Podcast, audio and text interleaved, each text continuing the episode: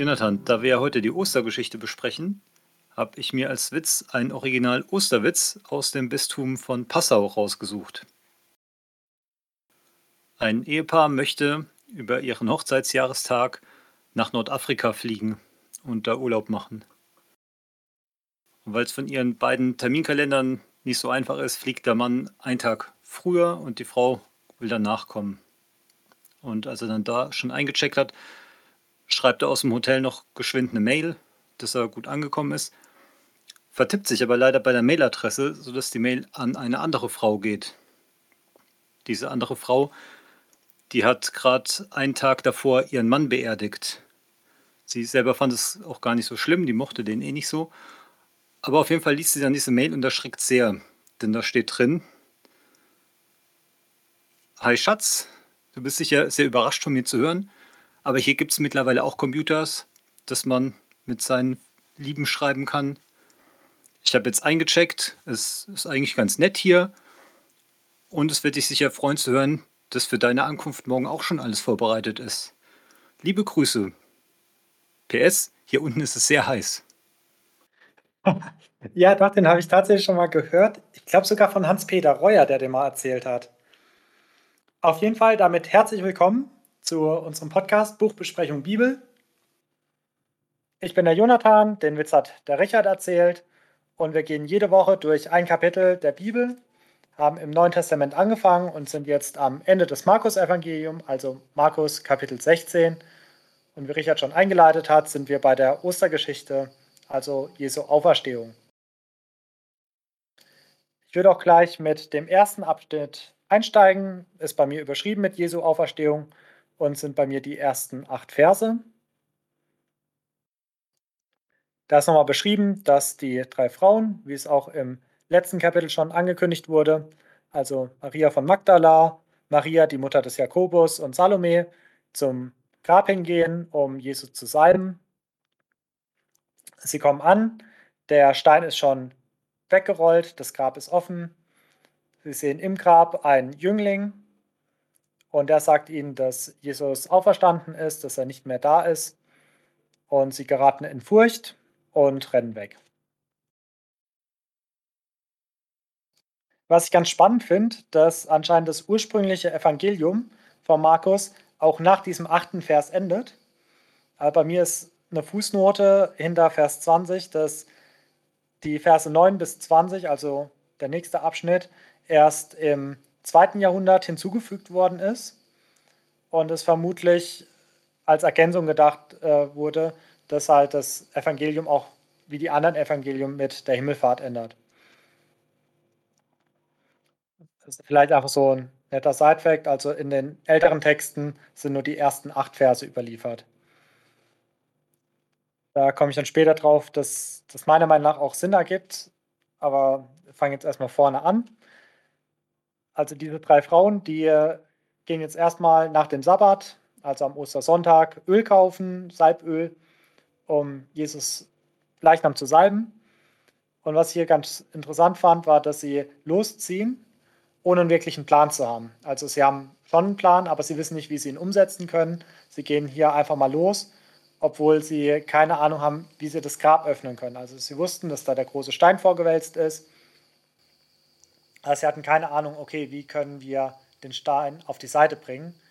Wie können wir in das Grab reingehen? Und das fand ich so einen wichtigen Punkt, dass die ja einfach da, ich weiß nicht, im Gott vertrauen oder einfach mal auf gut Glück hinausgehen und ja, hier ihr Werk richten wollen, ohne diesen letztendlichen Plan zu haben, wir gehen da jetzt hin und nehmen die drei starken Leute mit, die uns da helfen können, sondern nee, wir gehen da jetzt einfach hin und versuchen unser Glück. Und ja, wie wir in den anderen Evangelien lesen, kam ja schon ein Engel, hat den Stein hinweggerollt, also das Grab ist offen. Die Soldaten sind auch schon weg, oder zumindest beschreibt Markus hier nichts davon. Und insgesamt in dieser ganzen Auferstehungsgeschichte merken wir wieder, wie knapp Markus manchmal Sachen beschreibt.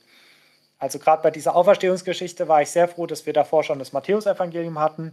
Und besonders froh bin ich dann auch, dass wir ab nächster Woche das Lukas-Evangelium besprechen werden, weil da viele Sachen doch deutlich ausführlicher berichtet werden, die mir hier bei Markus einfach ja tatsächlich fehlen. Und die Frauen gehen jetzt rein in das Grab, sehen da einen Jüngling. Da lesen wir auch aus den anderen Evangelien, dass es einer der Engel ist, die da sind, die sagen, dass Jesus nicht im Grab ist, dass er nicht bei den Toten ist, sondern dass er auferstanden ist. Er leitet seine Rede aber auch erstmal an mit äh, Entsetzt euch nicht. Wahrscheinlich in manchen Übersetzungen auch mit dem klassischen Fürchtet euch nicht übersetzt. Weil die Frauen natürlich erstmal erschrocken sind, warum da plötzlich irgendein lebender Jüngling im Grab sitzt und kein Leichnam vom Jesus da ist.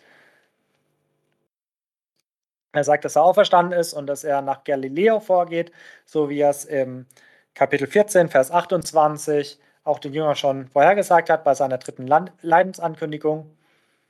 Und auch noch ein ganz nettes Detail, er sagt, geht hin und sagt es seinen Jüngern und Petrus. Da habe ich erst überlegt, ist das was Exkludierendes? Das hört sich ja so an, okay, sagt es seinen Jüngern und sagt es Petrus, als ob der nicht zu den Jüngern dazugehört. Aber ich bin mir sicher, dass es einfach diese Sonderstellung von Petrus ist und dass hier die Gnade und Barmherzigkeit Gottes einfach auch nochmal deutlich wird.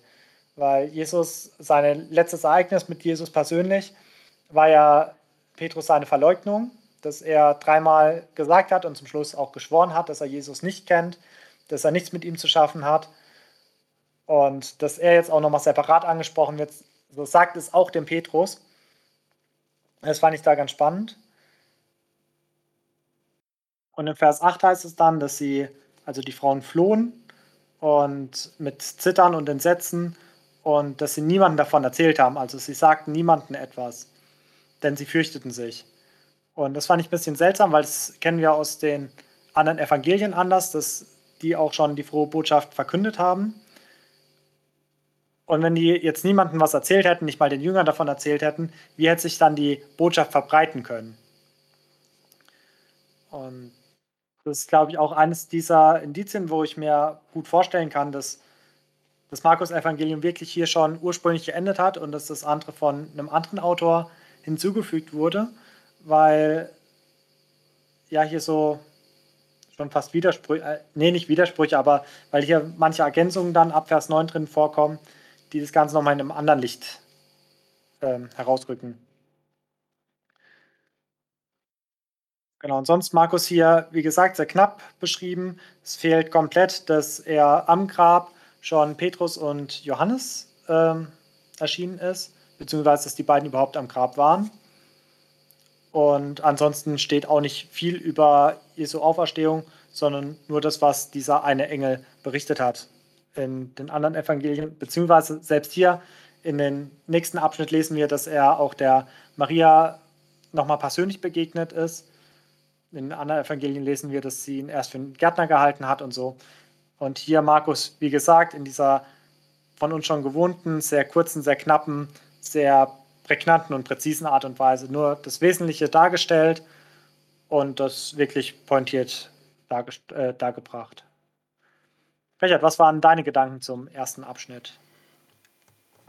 Mir ist gleich im ersten Vers nochmal so aufgefallen, dass das hier so ganz beiläufig erwähnt wird, dass die am Abend, als der Sabbat vorüber war, dann ihre Öle und Zeug gekauft haben.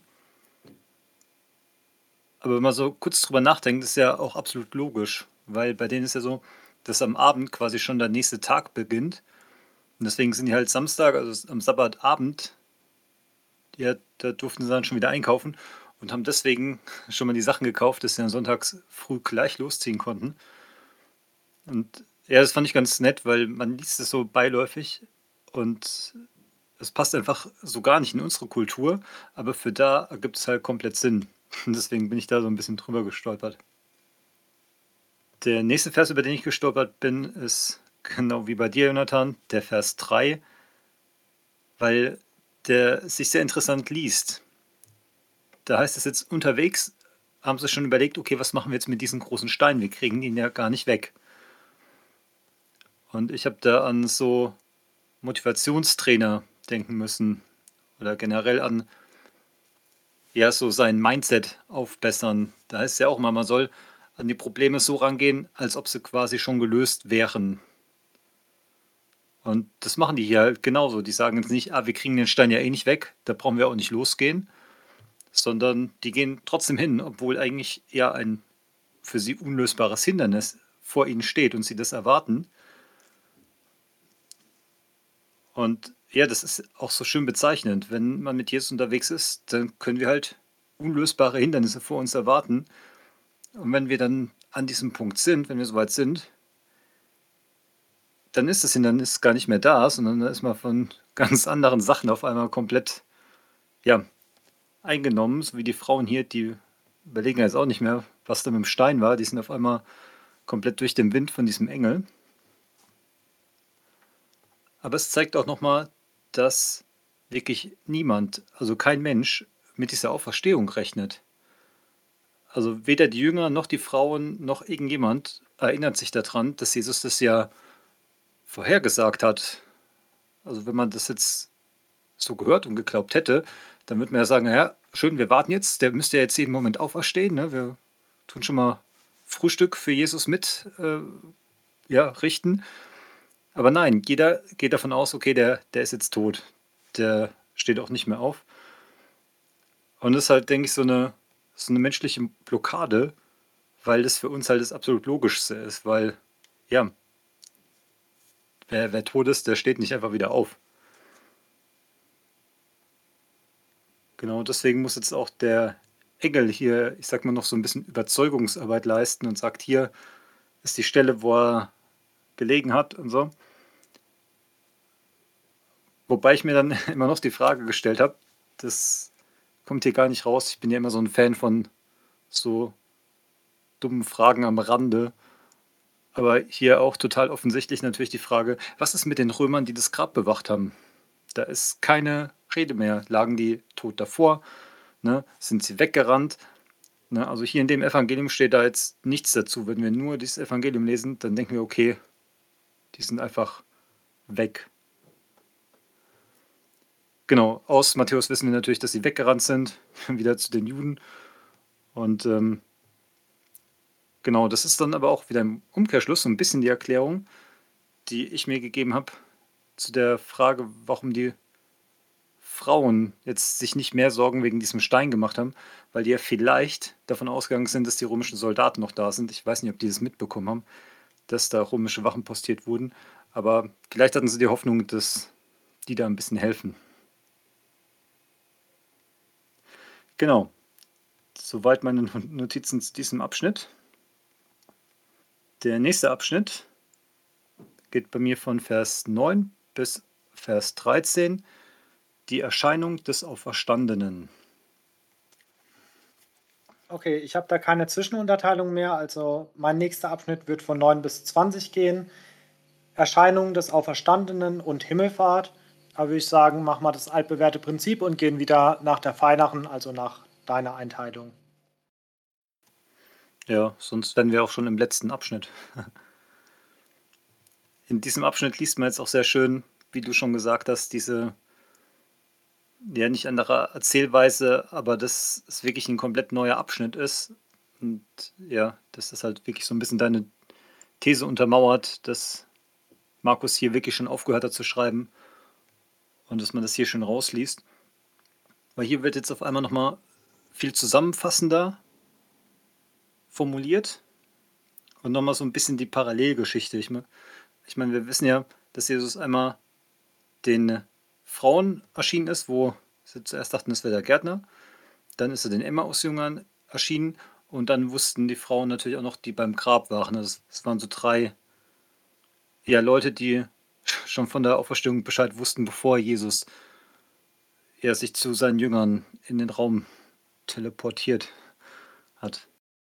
Äh, die Frauen, die am Grab waren, waren doch auch dieselben, die gedacht haben, dass er der Gärtner wäre. Das kann sein, ja. Ich weiß gar nicht, ob die namentlich erwähnt sind. Ja, doch, da ist auf jeden Fall diese Maria von Magdala. Naja, da kommen wir dann dazu. Ich denke, wir sollten nicht immer so viel zu den Parallelstellen vorgreifen damit wir da auch noch ein bisschen was haben. Aber ich fasse jetzt hier erst noch mal kurz zusammen. Weil, wie gesagt, hier ist es schon sehr zusammenfassend geschrieben. Hier heißt es, dass Jesus frühmorgens von den Toten auferstanden ist und Maria von Magdala erschienen ist. Die ist dann gleich zu den Jüngern gerannt und hat es denen erzählt. Jesus ist dann auch noch den Emmaus-Jüngern erschienen. Die sind dann auch zu den anderen gegangen und haben es erzählt, aber keiner hat es geglaubt. Und gerade wenn man es so durchliest, finde ich, hört sich das sehr ja, interessant an, weil das jeweils nur so ein kurzer Satz ist. Maria hat Jesus gesehen, sie lief zu den Jüngern, aber keiner glaubt ihn. Die Emmaus-Jünger haben Jesus gesehen, haben es allen erzählt, aber keiner glaubt ihn. Und ja, so sitzen die Jünger jetzt immer noch verängstigt in ihrer zugeschlossenen Behausung und ja, glauben den anderen nicht, wofür sie ja auch gleich noch gescholten werden. Und dann habe ich mir so ein bisschen die Frage gestellt, okay, warum glauben die das jetzt nicht? Erstmal tut Jesus ankündigen, das hätten sie ja schon mal erahnen können. Und dann kommen Leute, die es bestätigen und dann glauben sie es immer noch nicht. Und ich dachte da erstmal an diese, das kennst du, das kennt ihr sicher, diese fünf Phasen der Trauer, dass man da diskutiert und leugnet und so. Und ich kann mir vorstellen, dass die Jünger gedacht haben, ja, die Frauen, die da kommen, die Jünger, die da kommen, die sind alle gerade in ihren Leugnungsphasen. Die wollen es gerade nicht wahrhaben, dass Jesus tot ist. Und deswegen halluzinieren sie da sich was zusammen. Und ja, das ist deswegen, weil es halt auch unlogisch klingt, ja, dass sie deswegen das nicht geglaubt haben. Und wenn wir mal ganz ehrlich sind, das klingt ja auch bis heute sehr unlogisch. Also wenn jetzt so Atheisten in unserer Gesellschaft von Jesus hören oder reden, dann sagen die ja meistens, ja, das, das ist halt einer, der gewollt hat, dass die Leute sich alle ein bisschen mehr lieb haben und so ein bisschen das Humanistische. Aber dann das wirklich Unlogische, wo dann ja nur noch wir Christen mitmachen, ist die Frage, ob er von den Toten auferstanden ist. Und das finde ich, macht dann diese Frage halt auch wieder so ein bisschen persönlich. Glauben wir das? Wir waren jetzt nicht so wie die Jünger physikalisch mit Jesus unterwegs und haben da die Ankündigung von seiner Auferstehung miterlebt, äh, mitgehört. Aber wir lesen halt davon und können uns deswegen jetzt auch so diese Frage stellen: Glauben wir das, dass so ein, ja, eine seltsame Sache wirklich passiert sein soll? Genau, soweit bin ich dann bis Vers 13 fertig. Jonathan, magst du noch ergänzen? Ja, zu dem Abschnitt habe ich mir gar nicht so viele Notizen gemacht. Diese ganze Fragestellung mit, warum die Jünger nicht geglaubt haben, finde ich auch sehr spannend, aber die habe ich mir tatsächlich erst im nächsten Abschnitt gestellt.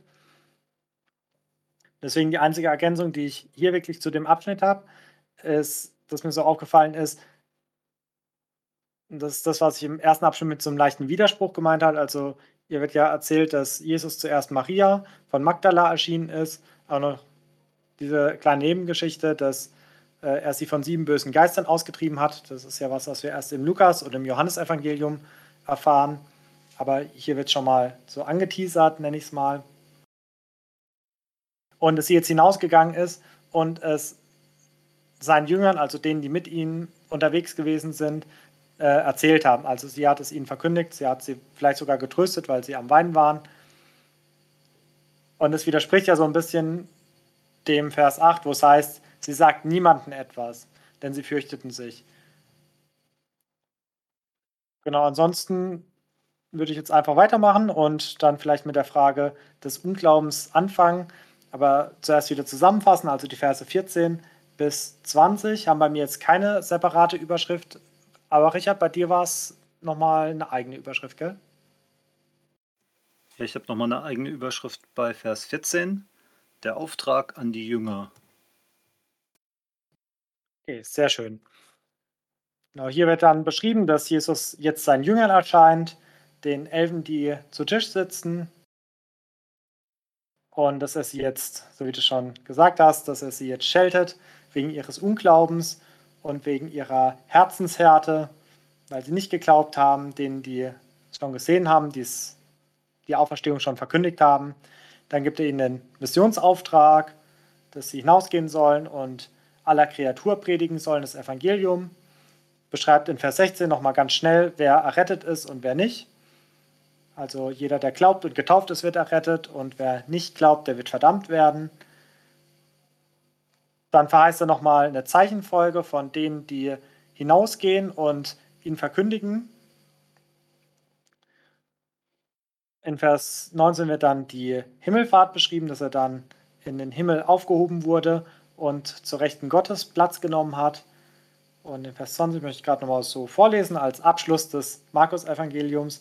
Sie aber zogen aus und predigten an allen Orten, und der Herr wirkte mit ihnen und bekräftigte das Wort durch die mitfolgenden Zeichen. Also hier scheltet Jesus sie erstmal wegen ihres Unglaubens. Du hast ja auch schon schön gesagt, eigentlich hätten sie es wissen müssen. Jesus hat selber schon angekündigt, dreimal, dass er leiden, sterben und auferstehen wird. Beim dritten Mal hat er ihnen auch gesagt, dass er nach Galiläa ihnen vorausgehen wird. Und das hat der Engel ja auch nochmal den Frauen extra mitgegeben, dass sie das verkünden sollen. Aber natürlich aus menschlicher Sicht macht es gar keinen Sinn. Aber Jesus hat es schon angekündigt. Und das wundert einen ja dann doch immer wieder, wenn man sich versucht, in die Jünger reinzuversetzen, bin ich zumindest immer versucht zu sagen, ich hätte es bestimmt besser gemacht, ich hätte mich an Jesus Worte erinnert und hätte sofort geglaubt, ja, natürlich ist er auferstanden. Wenn ich so in mein Glaubensleben schaue, muss ich auch ganz demütig gestehen, Gott hat mir auch so viele Sachen gesagt, die ich machen soll, die ich nicht machen soll. Und wie untreu ich in denen teilweise bin, da will ich auf keinen Fall sagen, dass ich in der Situation besser gehandelt hätte. Das ist ja auch eine Extremsituation, die wir uns, glaube ich, gar nicht vorstellen können. Das ist ja die absolute Verfolgungssituation. Ihr Meister wurde gerade grausig von den Heiden hingerichtet wir haben ja auch schon bei der Verleugnung des Petrus gehört, dass auch nach ihnen gefragt wurde, so, ja, wer ist jetzt mit dem unter einer Decke gesteckt, wer hat mit dem gemeinsame Sache gemacht, dass da wahrscheinlich auch versucht wurde, da ja komplett aufzuräumen.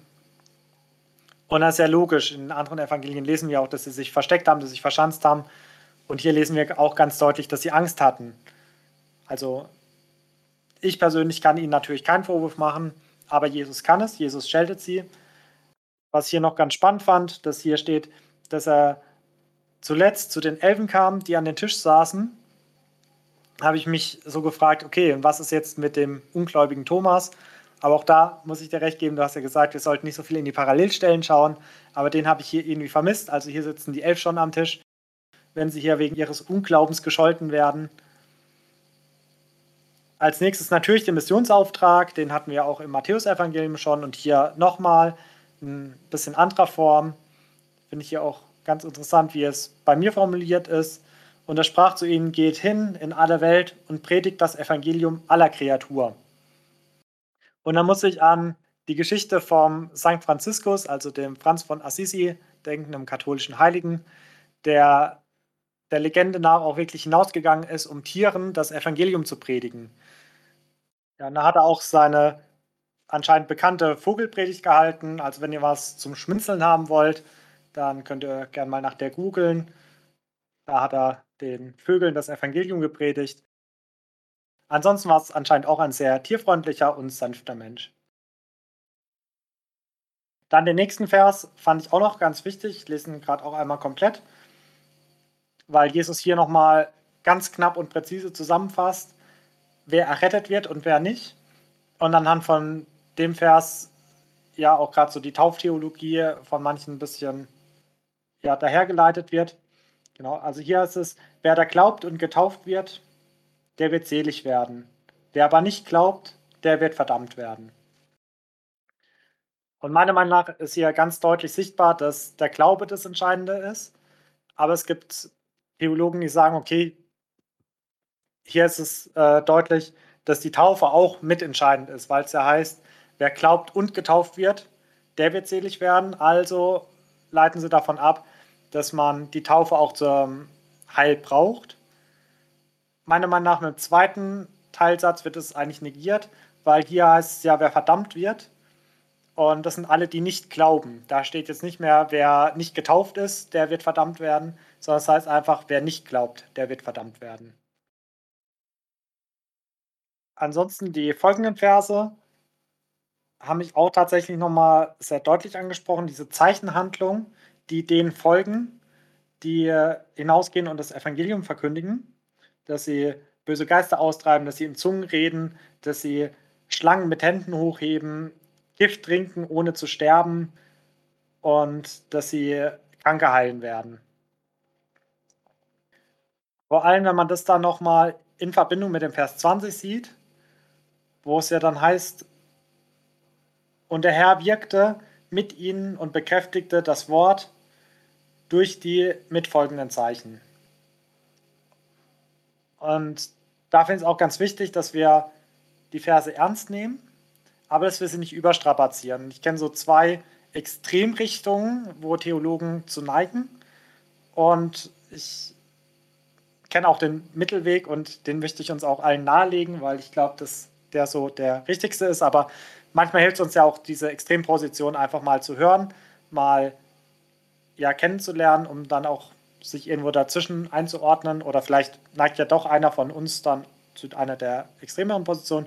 Genau, also ich kenne einmal die Position, die ähm, wir vielleicht eher mit charismatischen Strömungen in Verbindung bringen, dass diese Zeichen auch heute noch extrem wichtig sind, dass lebendige Gemeinden Gemeinden sind, wo Kranke geheilt werden, wo in Zungen gesprochen wird und die das auch so als ja, Glaubensbeweis sehen. So, also bis zu dieser Extremströmung, die sagen, ja, wenn du nicht in Zungen redest, bist du nicht mit dem Heiligen Geist getauft und bist kein richtiger Christ. So dass diese Wundertaten, nenne ich es mal, mit einem lebendigen Glauben, mit einem echten Christsein auch einhergehen müssen.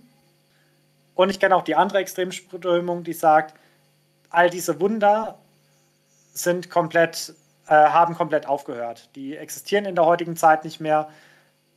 Alles, was hier an Übernatürlichen passiert, ist dämonischen Ursprungs und die Wundertaten gab es nur zur Zeit der Apostel und danach haben sie aufgehört. Ich persönlich vertrete so ein bisschen den Mittelweg. Ja, möchte den euch auch einfach nahelegen. Habe da schon verschiedene Theologen auch dazu gehört, die auch in diese Kerbe schlagen, die davor warnen, dass man die Wunder alle negiert und sagt, okay, heute passiert nichts Übernatürliches mehr, weil Gott ist ja derselbe. Heute, wie er damals vor 2000 Jahren war, wie er im Alten Testament war und genauso wie Gott durch Jesus Wunder getan hat, wie er durch die Apostel Wunder getan hat, wie er durch andere Jünger Wunder getan hat, so will er ja auch durch uns heute noch Wunder tun.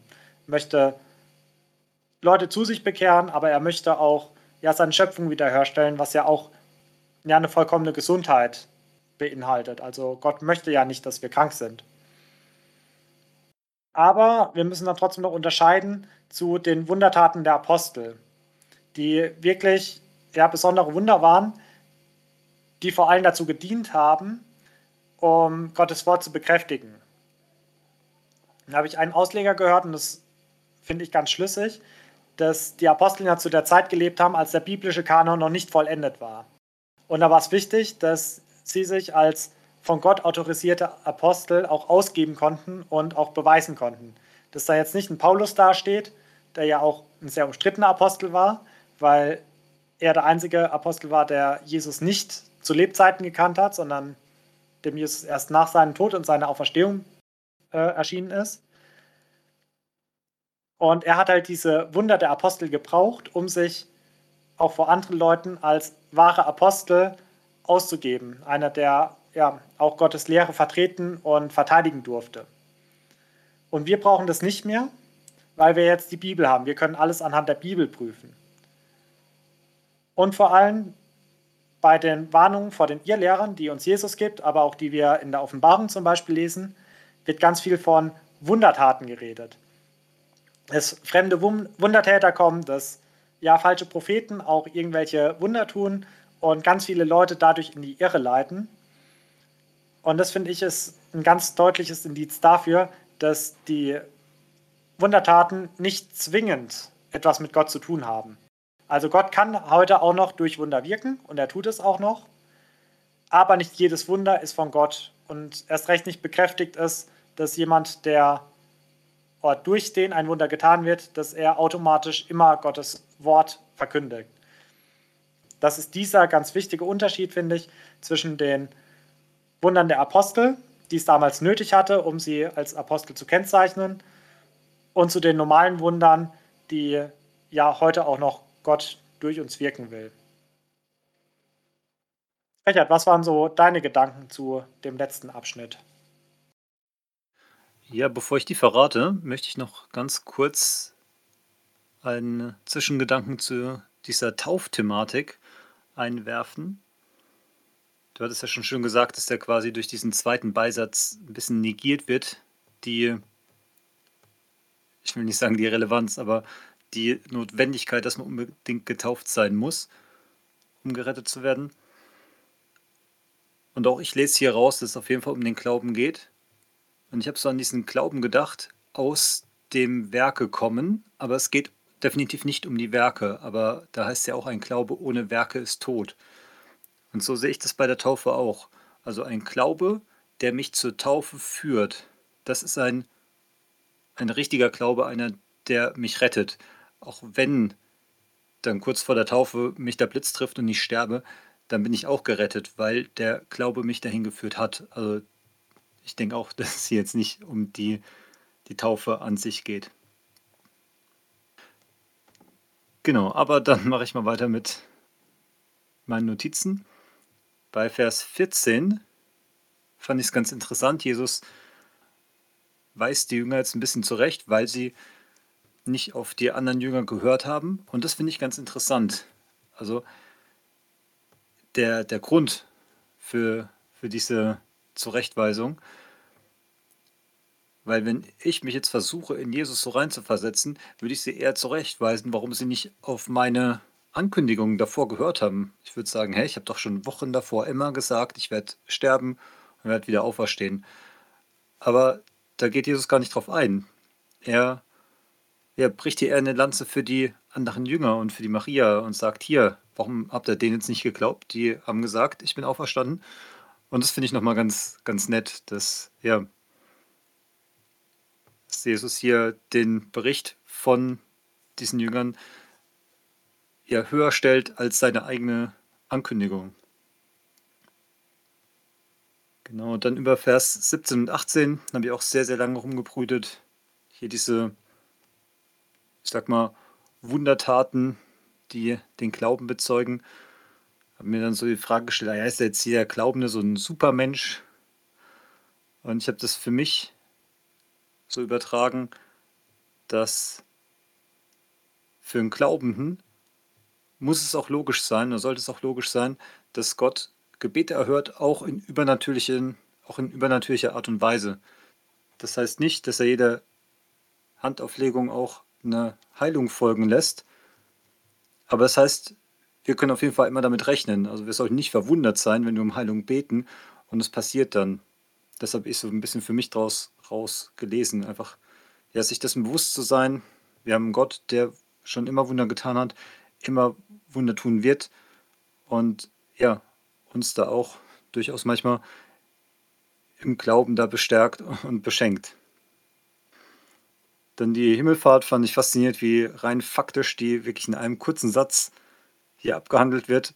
Also auch wenn das jetzt jemand nachträglich noch bei Markus dazu geschrieben hat, ja, dann Lob an den auf jeden Fall. Der hat sich sehr an den Schreibstil von Markus gehalten. Das fand ich schon sehr ja, eingedampft. Und dann ist ja der wirklich spannende Teil, dieser allerletzte Vers, wo die Jünger jetzt wirklich losziehen.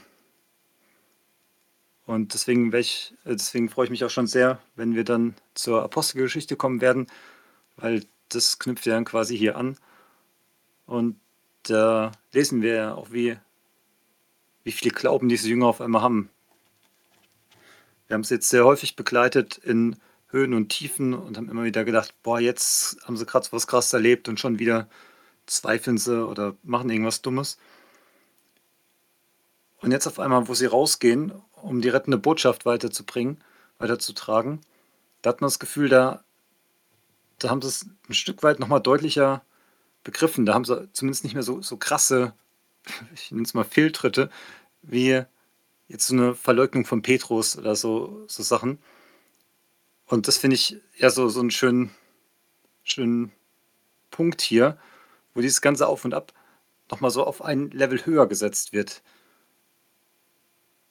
Also gerade in der Passionszeit, wo sie alle Jesus in, in, im Stich lassen und dann später, dass sie ja wirklich bereit sind, bis zum Märtyrertod für den Glauben einzustehen, finde ich hier einfach so faszinierend mit, ja, mit was für einer Wesensänderung die Jünger hier jetzt auf einmal losziehen. Genau, dann sind wir auch schon am Ende angekommen.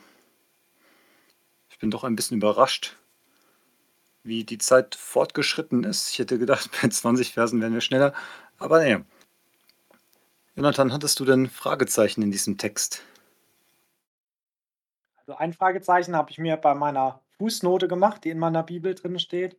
Das mit nach dem achten Vers, dass nur die ersten acht Verse dem Original Markus-Evangelium zugeschrieben sind und die Folgeverse 9 bis 20 anscheinend im zweiten Jahrhundert hinzugefügt worden.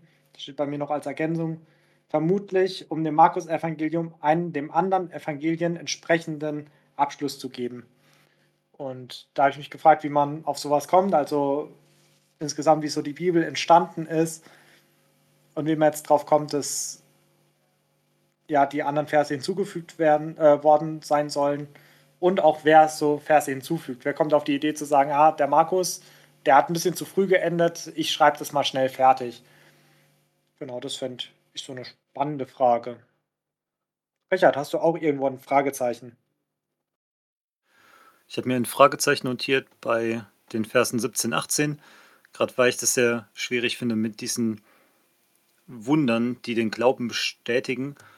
Ich fand, du hattest es schön mit diesen beiden Extrempositionen rausgearbeitet. Und ich muss sagen, ich kann bei beiden verstehen, wie die das da rauslesen können, beziehungsweise wie die auf ihre Ansicht kommen. Und deswegen finde ich es hier ein bisschen schwierig, dass es nicht genauer aufgedröselt ist, weil es ja doch sehr unterschiedliche Positionen sind, die man hier rausleiten kann. Deswegen habe ich da so ein bisschen meine Frage, wie ja, Jesus das jetzt wirklich gemeint hat. Wenn man da nochmal so fragen könnte, so hier, kannst du es nochmal konkretisieren, was er da wohl ja, zu sagen würde. Hast du auch irgendeine Lebensweisheit, die du uns mitgeben willst, die du aus dem Text rausgelesen hast? Ich wollte ja schon fast den Missionsauftrag nehmen, aber dafür finde ich in Vers 3 einfach die Frauen zu beeindruckend, wie die zum Grab gehen obwohl sie dieses unlösbare Problem dieses Steines vor sich sehen. Und deswegen habe ich mir das hier notiert, weil ja ich total häufig jetzt nicht wirklich direkt Blockaden habe, aber ja doch häufig einfach von Sachen gehemmt sind, wo ich Probleme in der Zukunft sehe, statt einfach mal munter drauf zuzulaufen und zu wissen, ah ja, Jesus ist jetzt bei mir. Bei den Frauen wussten die, Jesus ist da vorne hinterm Stein aber ja, das Prinzip ist jetzt mal dasselbe. Es wird sich schon richten, es wird sich schon finden und es wird mit Gott jetzt zu einem guten Ende kommen. Und ja, das sind die Frauen einfach so ein geniales Beispiel, dass sie einfach trotzdem weiterlaufen und sich davon nicht abhalten lassen. Und ich mache es leider viel zu selten. So viele Sachen, die ich schon nicht angegangen habe, weil ich gedacht habe, ich könnte ja noch in irgendwelche Schwierigkeiten und Probleme geraten. Was hast du dir denn Schönes als Weisheit rausgesucht, Jonathan? Ja, ich muss gerade sehr schmunzeln, weil mein Gedankengang war haargenau derselbe. Ich war auch kurz davor, mein Ausrufezeichen in den Missionsauftrag zu machen, weil ich denke, Mission ist immer wichtig. Und da habe ich auch gedacht, nee, das wäre jetzt ein bisschen zu einfach aus dem Text. Und ja, so wie du schon gesagt hast, ich habe mein Ausrufezeichen auch in der Vers 2 und 3 gemacht, weil mir das ähnlich geht wie dir. Also auch ich bin da oft in der Planungsphase und sehe dann einfach zu viele Probleme auf mich zukommen und sage dann, okay, nee, dann, dann lasse ich es lieber gleich. So, warum soll ich jetzt zum Grab laufen, wenn da Ederstein davor ist? Und da muss ich gerade sagen, dass ich bei meinen charismatischen Geschwistern oft da einen anderen, eine andere Seite kennengelernt habe, wie wir im Glauben einfach Schritte im Glauben machen und darauf vertrauen, dass Gott die Probleme schon lösen wird. Und das ist was, wo ich mir gerade bei denen auch eine Scheibe abschneiden will, dieses Gottvertrauen, ja, ich sehe da gerade vielleicht einen großen Stein liegen, aber wenn es Gottes Wille ist, dann rollt er den schon auf die Seite und ebnet mir den Weg. Und das ist was, was ich mir auch auf jeden Fall mit in den Alltag nehmen will. Richard, möchtest du uns auch noch deinen Lieblingsvers verraten? Mein Lieblingsvers ist hier Vers 6. Der ist ein bisschen länger, deswegen habe ich mich für einen kleinen Ausschnitt davon entschieden. Da sagt der Engel zu den Frauen, er ist nicht mehr hier, er ist auferstanden. In anderen Evangelien gibt es ja noch diesen schönen Satz, was sucht ihr den Lebenden bei den Toten? Und der Vers drückt halt so diese Osterwahrheit aus und ja, deswegen mag ich ihn. Was ist denn dein Lieblingsvers? Ich habe mir heute Vers 16 rausgesucht. Wir haben vorhin schon mal gelesen, ich lese ihn trotzdem nochmal. Wer da glaubt und getauft wird, der wird selig werden. Wer aber nicht glaubt, der wird verdammt werden. Und vor allem den ersten Teilsatz finde ich so schön, dass es halt wirklich nicht viel braucht, um errettet zu werden, um selig zu werden, sondern es reicht einfach, wenn wir glauben. Ich fand auch schön, wie du noch herausgearbeitet hast, einen Glauben, der zur Taufe führt, der zu einem Festmachen mit Jesus führt. Und das reicht. Ich brauche da nicht noch irgendwie Gesetzestafeln, ich brauche nicht irgendwie hohe Abgaben an Geistliche zu bezahlen, sondern es reicht, wenn ich an Jesus glaube, wenn ich mein Leben ihm gebe und dann werde ich selig. Ja, und damit sind wir auch mit dem ganzen Markus-Evangelium zu Ende und natürlich auch mit der heutigen Folge. Dann bedanken wir uns recht herzlich bei euch fürs Zuhören. Wenn ihr uns auch noch euren Lieblingsvers oder irgendwie Feedback, gern auch konstruktive Kritik mitgeben wollt, könnt ihr es gern entweder direkt über Spotify machen oder an unsere Mailadresse buchbesprechung-bibel.gmx.de.